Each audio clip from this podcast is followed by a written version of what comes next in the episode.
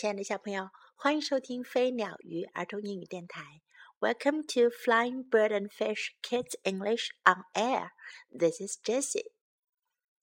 今天 Jessie 老师要讲的是 Frog and Toad All Year 的第四个故事。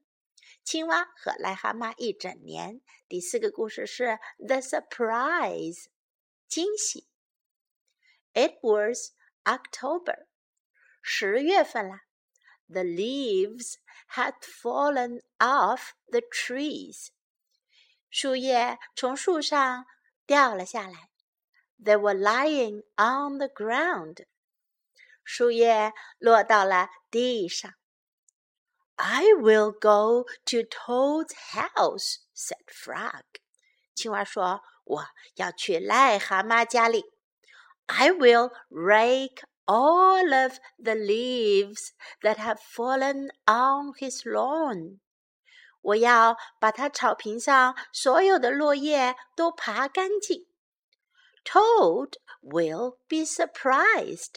癞蛤蟆一定会很惊喜的。Frog took a rake out of the garden shed.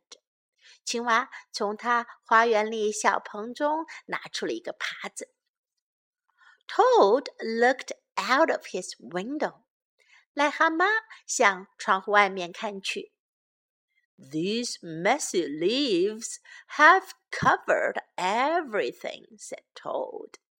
癞蛤蟆说：“这些乱糟糟的叶子把什么都给遮住了。” He took a rake out of the closet. 他从柜子里拿出了一把耙子。 I will run over to a frog's house. 我要跑到青蛙家去。I will rake all of his leaves. 我要把它的落叶全爬干净。Frog will be very pleased. 青蛙一定会很高兴的。Frog ran through the woods so that Toad would not see him. 青蛙从树林中跑了过去，这样癞蛤蟆就看不到它了。Toad ran through the high grass so that Frog would not see him. 癞蛤蟆从高高的草丛中跑了过去，这样青蛙也不会看到它了。Frog came to Toad's house. 青蛙来到了癞蛤蟆家。He looked in the window. 他向窗户里面看去。Good, said Frog. Toad is out. 青蛙说：“很好，癞蛤蟆出去了。He will never know who raked his leaves. 他永远都不会知道谁帮他爬了落叶。Toad got to Frog's house. 癞蛤蟆来到了青蛙的房子。He looked in the window. 他向窗户里面看去。Good, said Toad. Frog is not home. 很好，癞蛤蟆说，青蛙不在家。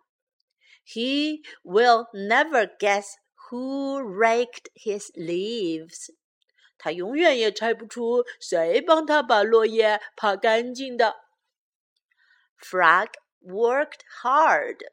青蛙开始努力工作了。He raked the leaves into a pile. 他把落叶都爬成一堆。Soon, Toad's lawn was clean. 很快，癞蛤蟆的草坪就很干净了。Frog picked up his rake and started home. 青蛙拿起了他的耙子，开始往家走。Toad pushed and pulled on the rake. 癞蛤蟆使劲的推拉着耙子。He raked the leaves into a pile. 他把落叶都爬成了一堆。Soon there was not a single leaf in Frog's front yard. 很快，青蛙家前面的院子里连一片落叶都没有了。 Toad took his rake and started home. 癞蛤蟆拿起了他的耙子，开始往家走了。A wind came，起风了。It blew across the land，它吹过大地。 The pile of leaves that Frog had raked for Toad blew everywhere. 青蛙帮癞蛤蟆家爬好的落叶被吹得到处都是。The pile of leaves that Toad had raked for Frog blew everywhere. 癞蛤蟆帮青蛙爬好的落叶堆也吹得到处都是。When Frog got home, he said, Tomorrow I will clean up the leaves that are all over my own lawn. 青蛙回家的时候，他说道：“明天我就把我自己的草坪上到处都是的落叶扫干净。” How surprised Toad must be！癞蛤蟆该有多惊喜呀！When Toad got home, he said，当癞蛤蟆回到家，他说道：“Tomorrow I will get to work and rake all of my own leaves。”明天我要开始工作，把我自己的这些落叶都爬干净。 how surprised Frog must be! 青蛙该有多惊喜呀！That night, Frog and Toad were both happy when they each turned out the light and went to bed. 那天晚上，青蛙和癞蛤蟆都很高兴，他们关了灯，上床睡觉了。 小朋友们，青蛙和癞蛤蟆这一对好朋友，他们是不是都非常为对方着想呢？当秋风起来，落叶掉的到处都是，他们先想到的是帮自己的好朋友把叶子爬干净，把院子收拾干净。虽然很可惜，来了一阵风，把他们的工作都破坏了。可是，青蛙和癞蛤蟆他们不知道，他们都觉得自己为朋友做了一件好事，所以他们很快乐。这正应了那句话哟：“助人为快乐之本，帮助别人比自己更快乐。” OK，now time to learn some English. I will go to Toad's house. 我会去癞蛤蟆家的房子。I will go to Toad's house. House 是房子。Toad's house 癞蛤蟆的房子，癞蛤蟆家。I will go to Toad's house. Toad will be surprised. 癞蛤蟆一定很惊喜。Surprise 惊喜。Toad will be surprised. Toad will be surprised. I will run over to a frog's house. 我要跑去青蛙的房子。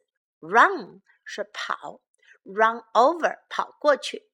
I will run over to a frog's house. I will run over to a frog's house. Frog will be very pleased. 青蛙一定很高兴。Frog will be very pleased. Frog will be very pleased. Good，很好。Good, good. Toad is out. 癞蛤蟆出去了。Toad is out. Toad is out. Frog is not home. 青蛙不在家。Frog is not home. Frog is not home. How surprised Toad must be. How surprised Toad must be. 癞蛤蟆得有多惊喜呀 How surprised Toad must be! Turn out the light. 关灯，灭掉灯。Turn out the light. Turn out the light. 现在我们来听一遍这个故事的原声版本。The Surprise. It was October. The leaves had fallen off the trees. They were lying on the ground. I will go to Toad's house, said Frog. I will rake all of the leaves that have fallen on his lawn. Toad will be surprised. Frog took a rake out of the garden shed.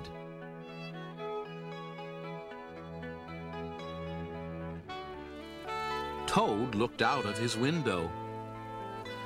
These messy leaves have covered everything, said Toad. He took a rake out of the closet. I will run over to Frog's house. I will rake all of his leaves. Frog will be very pleased. Frog ran through the woods so that Toad would not see him. Toad ran through the high grass so that Frog would not see him. Frog came to Toad's house. He looked in the window. Good, said Frog. Toad is out. He will never know who raked his leaves. Toad got to Frog's house. He looked in the window. Good, said Toad. Frog is not home. He will never guess who raked his leaves.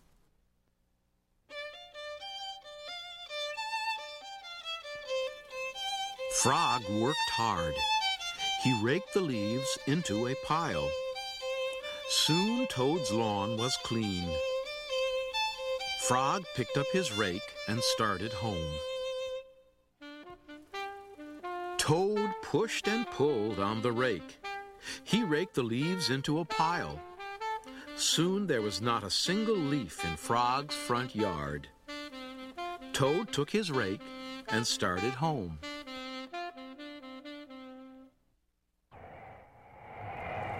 A wind came. It blew across the land. The pile of leaves that Frog had raked for Toad blew everywhere. The pile of leaves that Toad had raked for Frog blew everywhere. When Frog got home, he said, Tomorrow I will clean up the leaves that are all over my own lawn. How surprised Toad must be.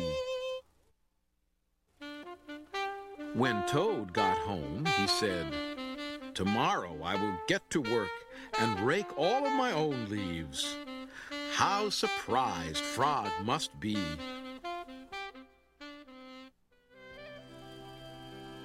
That night, Frog and Toad were both happy when they each turned out the light and went to bed.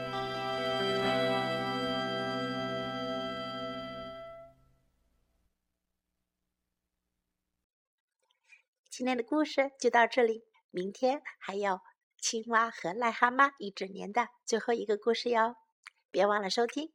This is Jessie saying goodbye.